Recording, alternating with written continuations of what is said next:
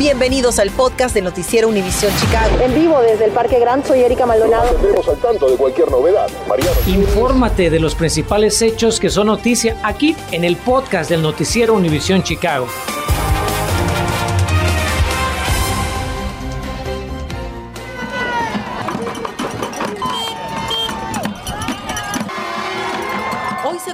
Ocho días sin clases para casi 5.000 estudiantes. Sus padres están desesperados tras meses de negociaciones entre un sindicato de maestros en huelga y el Distrito Escolar 209 de Proviso, que no han podido acordar un nuevo contrato laboral y que con el pasar de las horas parece cada vez más lejano ahora que al conflicto se le une una nueva problemática. Feliz miércoles, así es, continúan complicándose las negociaciones entre los maestros y las autoridades escolares y es que desde nuestra edición primera hora hemos venido cubriendo varias manifestaciones tras el enfrentamiento ocurrido anoche en plena audiencia de la Junta Escolar. Bien, te puedo comentar, Erika, que esta, este paro eh, laboral inició el 4 de marzo, ya llevan ocho días los estudiantes sin instrucción eh, en las escuelas. Y bueno, lo que motivó la protesta esta tarde a la una de la tarde es pues una reunión muy acá calorada bastante reñida ocurrida anoche, una situación que, que por supuesto cambia el panorama no nada más para los estudiantes, los maestros, pero también a los padres de familia. Hoy marca el octavo día donde estudiantes de las escuelas Proviso están fuera de clases sin recibir instrucción académica. Como se lo hemos reportado, la huelga de maestros de este distrito inició el 4 de marzo. Los docentes exigían un mejor salario y la reducción en el número de alumnos por clase. Sin embargo, al parecer, el panorama está cambiando el día de hoy. Como me duele mi corazón de, de estar en esta situación. Todos los maestros que están aquí nosotros quieren estar en los salones con nuestros alumnos, ¿ok? So, no, no, no es una cosa buena que todavía estamos aquí. Esta mañana, en primera hora, le reportamos que las manifestaciones continuaron en las afueras de los tres planteles educativos, Proviso East en Maywood, Proviso West en Hillside y Proviso Math and Science Academy en Forest Park. Y al mediodía en edición digital Chicago le informamos que a la una de la tarde estudiantes y maestros realizarían una conferencia de prensa después de que un video mostrara supuestamente al superintendente del distrito 209, Rodney Alexander, discutiendo anoche en una junta de maestros con una miembro de la junta a la que dicen aparentemente agredió físicamente. Doctor Henderson, quiero una copia de su calendario para hacer cuál es su disposición para las negociaciones. En esas el señor me alzó la mano y me me fue a dar un codazo en la cara, lo jalaron y me, me dijo unas palabras, que, unas groserías que realmente no quisiera repetir en televisión. Por su parte, el sindicato de maestros de Proviso envió un comunicado al respecto y citamos. Estamos muy decepcionados de ver comportamiento tan repugnante contra un miembro de la Junta que en realidad tiene las agallas para hacer lo correcto, su trabajo y escuchar a los maestros y estudiantes. El superintendente Henderson ha perdido el control de sí mismo y de este distrito. Nuestros estudiantes merecen un mejor ejemplo.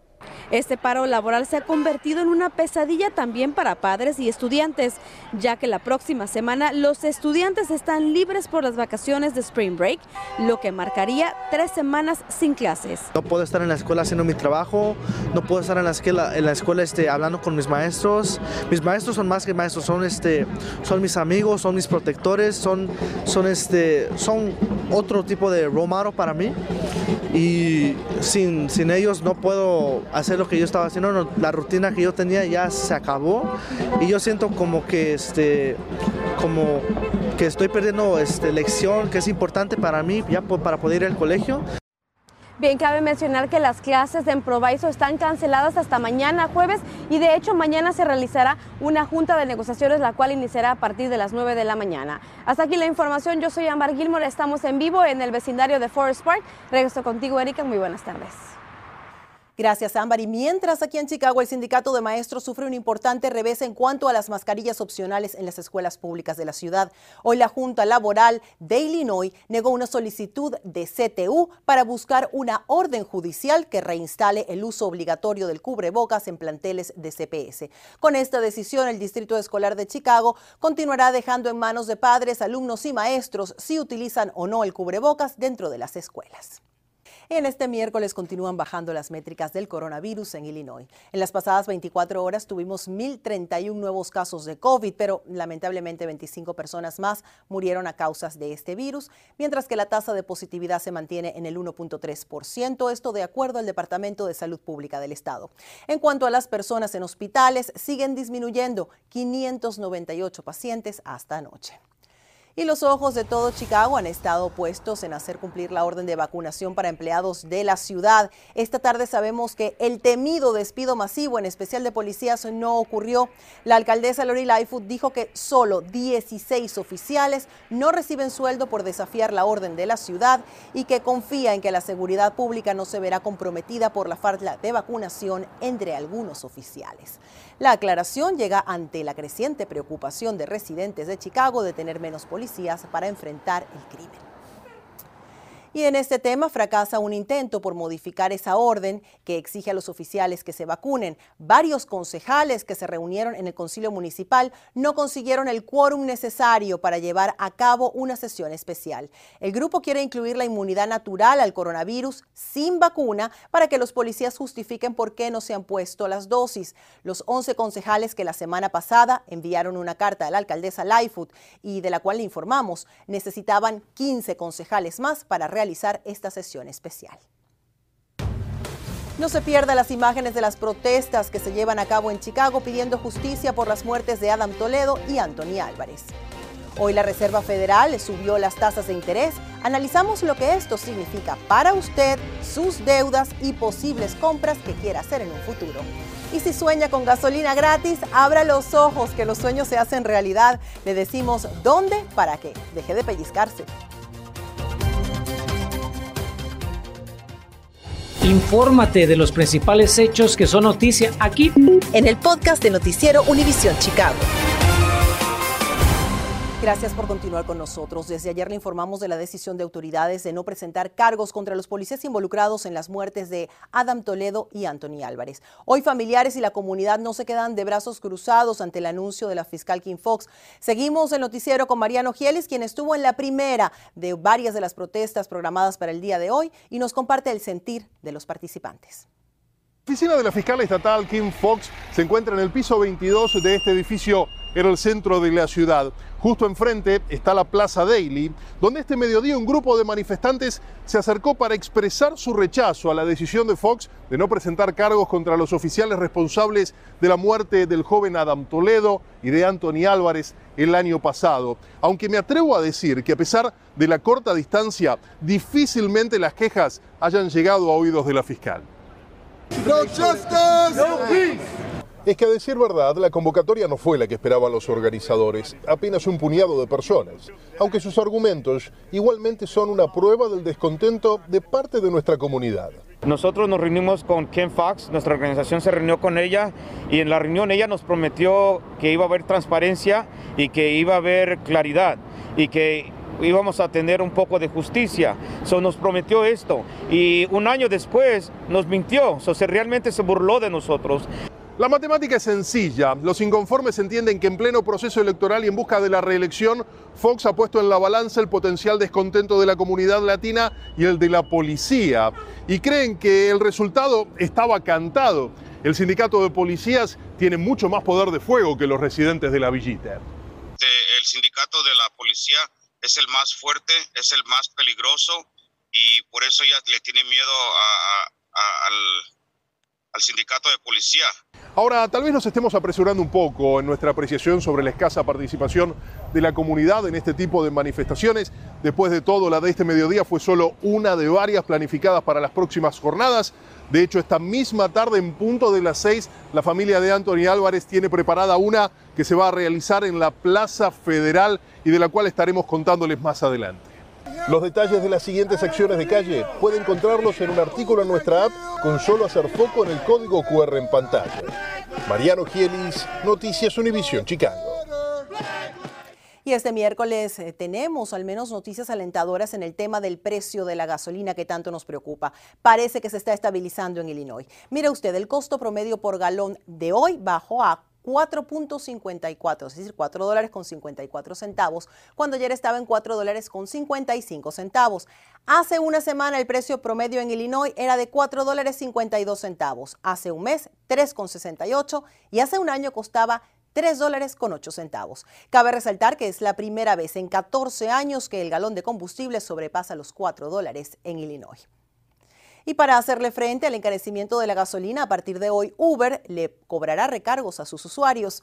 Pasajeros pagarán de 45 a 55 centavos más por viaje dependiendo de su ubicación. Además, Uber Eats cobrará de 35 a 45 centavos más por cada orden. Este recargo es temporal y va a durar durante los próximos 60 días e irá directo a los choferes.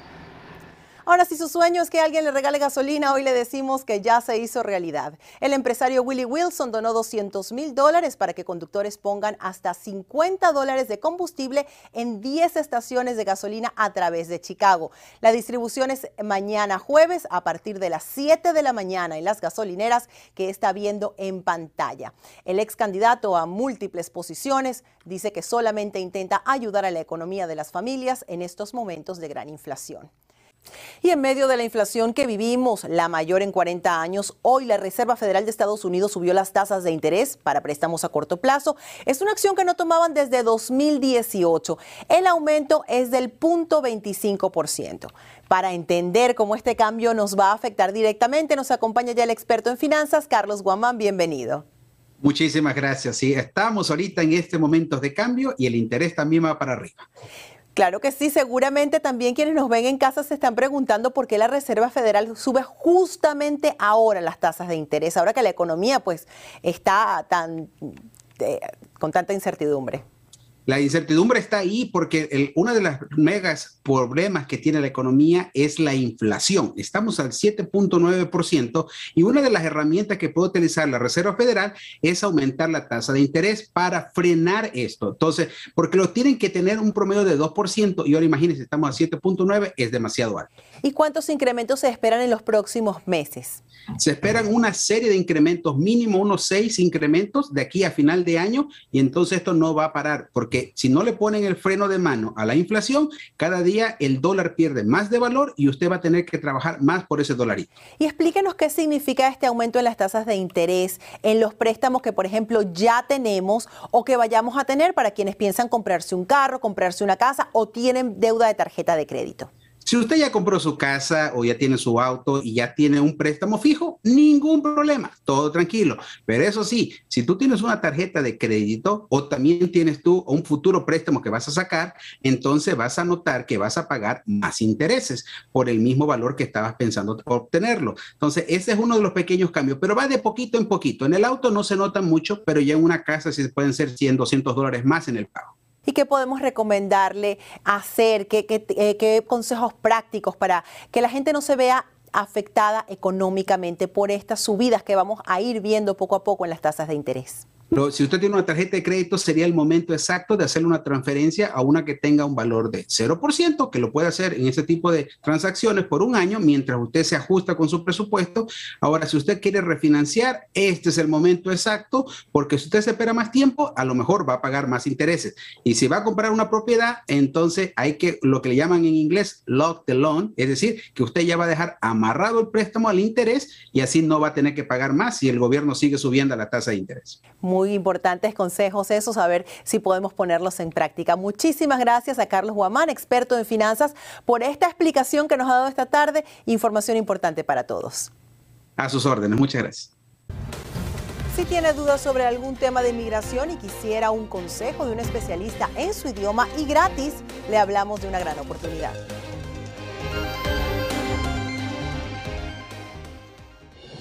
Continuamos con el podcast del noticiero Univisión Chicago.